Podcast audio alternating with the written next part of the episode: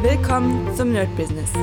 Deutschlands Podcast für Musiker, Bands, Künstler und allen, die etwas mehr aus ihrer Leidenschaft machen wollen. Sei ein Nerd in deinem Business. Von und mit Desart und Kri. Hallo Leute und herzlich willkommen zu einer neuen Folge vom Nerd Business Daily. Und ja, ich bin gerade dabei, ein paar Module für die BeatNet Academy hochzuladen. Ich habe mich doch jetzt entschieden, das ist heute nicht das Thema, aber trotzdem erzähle ich es euch, ich habe mich doch entschieden, das Ganze auf äh, Udemy zu hosten. Ähm, die Idee ist noch nicht weg, dass ich das praktisch selbst mache. Ich habe sogar auf der beatnerd.de Seite ist das meiste schon eingerichtet. Also praktisch der äh, Member-Bereich und, und, und.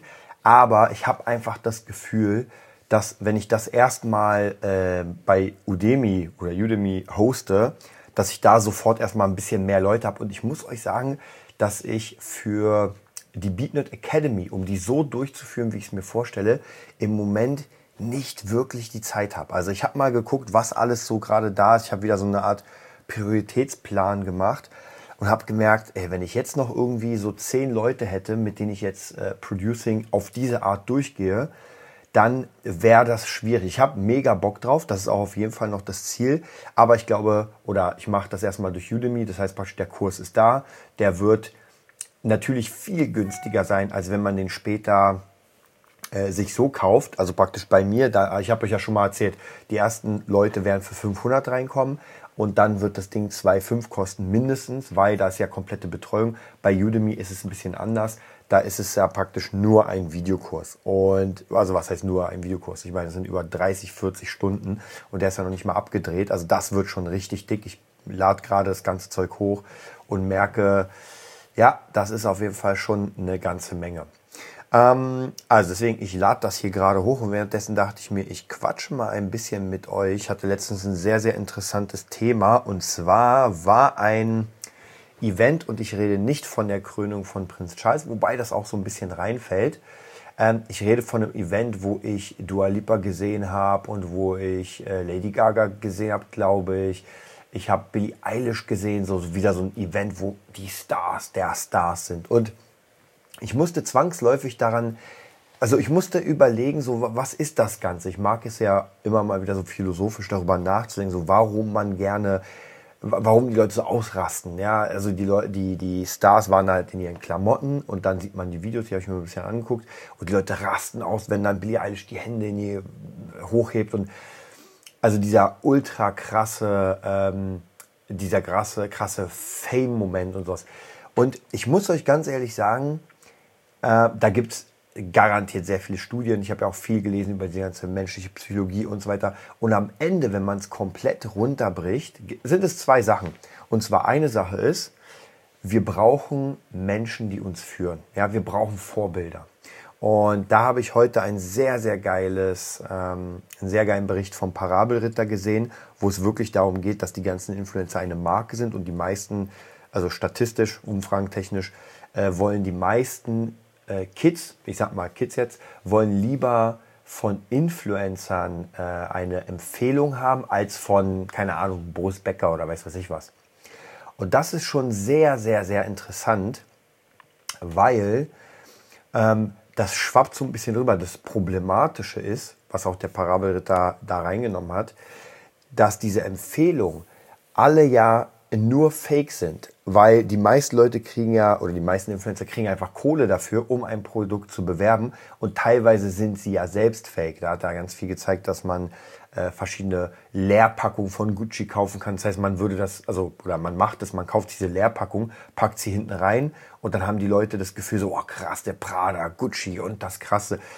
Für mich muss ich euch ganz ehrlich sagen, ich, ich freue mich, ich habe letztes darüber nachgedacht und ich habe schon mal gesagt, dass wahrscheinlich wird das jede Generation sie, von sich sagen.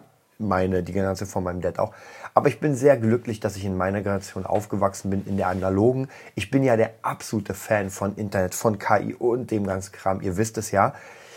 Aber ich habe einfach so ein bisschen dieses Gefühl, dass, ähm, dass das uns kaputt macht. Also dieses ganze äh, nicht mehr analog erfahren. Denn ich habe das Gefühl, dass die Kids immer, ich nenne es mal, depressiver werden, weil sie einfach Dinge sehen im Internet, die halt so nicht stimmen, die fake sind. Und damals war das zwar auch so, klar, man hat einen Kevin allein zu Hause gesehen und dachte sich, oh, Kevin und weiß ich was, eine Britney Spears, aber es war noch nicht so auf die Spitze getrieben. Jetzt mittlerweile kann ja jeder Penner seinen TikTok-Kanal machen und man hat so das Gefühl, dass der Nachbar von nebenan, dem geht's krasser.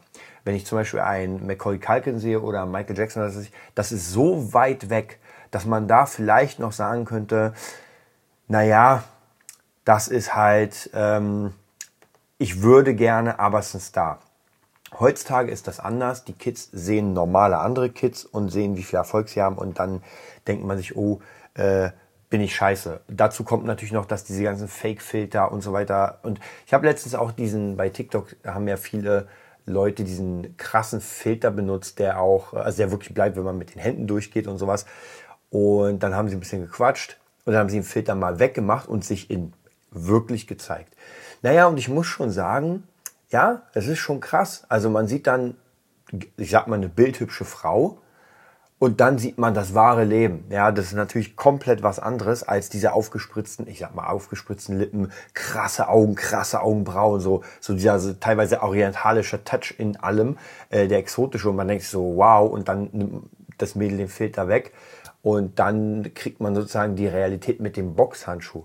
Ähm, was aber auch wirklich, wie gesagt, die Realität ist, die Menschen sehen halt nicht so aus wie bei TikTok und das, glaube ich, ist auch ein großes Problem, denn man hat dann natürlich das Gefühl, ob Mädel oder Junge wahrscheinlich relativ ähnlich, dass man genau das auch haben will. Ja, ich sehe die ganzen TikTokerinnen und denke mir so, okay, krass, die sieht heiß aus, die sieht, und sowas will ich dann auch. Ja, ich will halt genau das, das, was ich da sehe.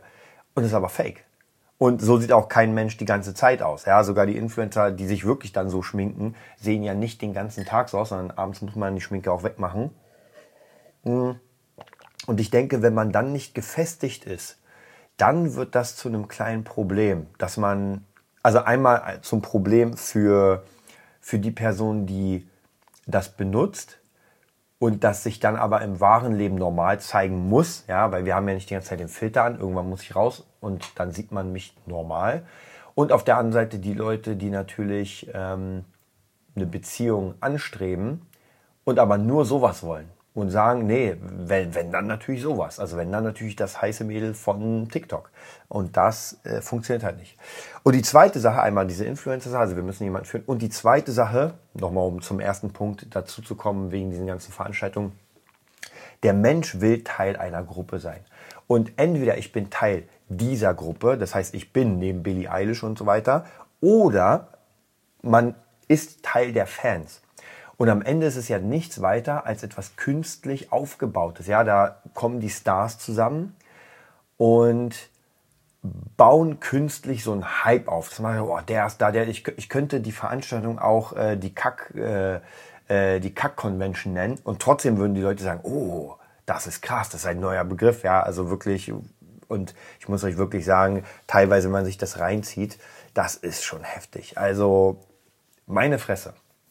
Ähm, und naja, und so sieht es dann aus. Ich habe äh, euch erzählt, ich habe die ähm, Biografie von Lindsay Sterling gelesen und das war sehr, sehr interessant, weil sie meint, sie war ja auf so ein paar Partys und meinte auch, dass es ganz schrecklich war, weil die Leute wirklich nur äh, auf der Suche waren nach dem nächsten krassen Namen. Das heißt, man hat, ich übertreibe mal, im Gespräch äh, wenn man Billie Eilish gesehen hat, hat man sofort das Gespräch abgebrochen, wo man gerade ist und sofort zu Billie Eilish und hey Billie.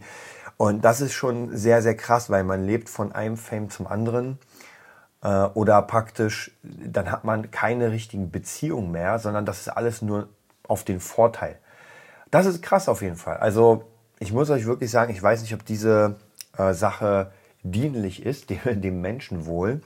Ich denke, es wird zu vielen Problemen führen. Das war früher sicher auch so. Aber ich denke, das hat sich, das ist im Moment noch krasser geworden. Und jetzt praktisch haben wir diesen, ich nenne es mal diesen Krieg der analogen und der digitalen Welt, weil man doch noch, finde ich zumindest, nicht so die Connection hat zwischen den TikTokern, den Instagrammern und den im normalen Leben den, den Leuten, also einer Billie Eilish und einer Lady Gaga und so weiter. Das ist noch nicht so ganz, zumindest für mich, so ganz connected. Und die einen haben ihre Fanbase, die anderen haben ihre eigene Fanbase und man versucht so ein bisschen zu betteln und die größeren Sachen zu machen, wer, wer mehr Fame hat, wer mehr nach außen kommt.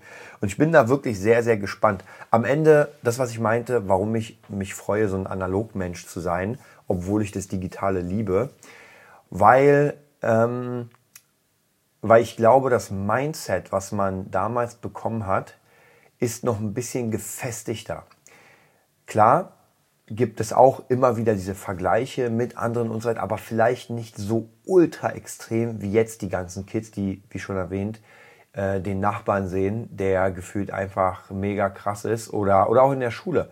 Ich meine, jeder macht irgendwie TikTok, jeder macht was und ähm, wenn meine zwei Nachbarn, Schulnachbarn, die mega krassen Stars sind, äh, und ich nicht, dann fühle ich mich natürlich nicht, nicht so gut. Und bei mir in der Schule, egal in welchem Jahrgang, keiner war da ein Star. Ja, da gab es natürlich die Sportler, die hatten ein bisschen mehr Fame, da gab es die Mädels, die gut aussahen, auch ein bisschen, aber das ist weit weg von dem, was wir jetzt haben teilweise, wo man wirklich sich auch komplett anders zeigt im, im digitalen Raum. Ich bin auf jeden Fall sehr, sehr gespannt, wohin das Ganze geht. Das war nur ein kleiner Ausblick. Ich werde dieses Thema noch ein bisschen weiter beugen, weil es mich wirklich sehr, sehr interessiert. Wünsche euch einen mega geilen Tag und bis bald. Das war die neueste Folge vom Nerd Business Podcast. Wir hoffen, es hat dir gefallen und bitten dich darum, uns eine 5-Sterne-Bewertung bei iTunes zu geben. Vier Sterne werden bei iTunes schon abgestraft. Also gib dem Podcast bitte die 5-Sterne-Bewertung und teile uns auf Facebook, Instagram und schicke ihn an deine Freunde. Wir leben davon, dass du uns hilfst, unsere Message zu verbreiten. Wir danken dir vom ganzen Herzen dafür. Abonnier den Podcast, teile ihn mit deinen Freunden und wir hören uns in der nächsten Folge, wenn es wieder heißt, bist du ein Nerd in deinem Business? Nerd Business.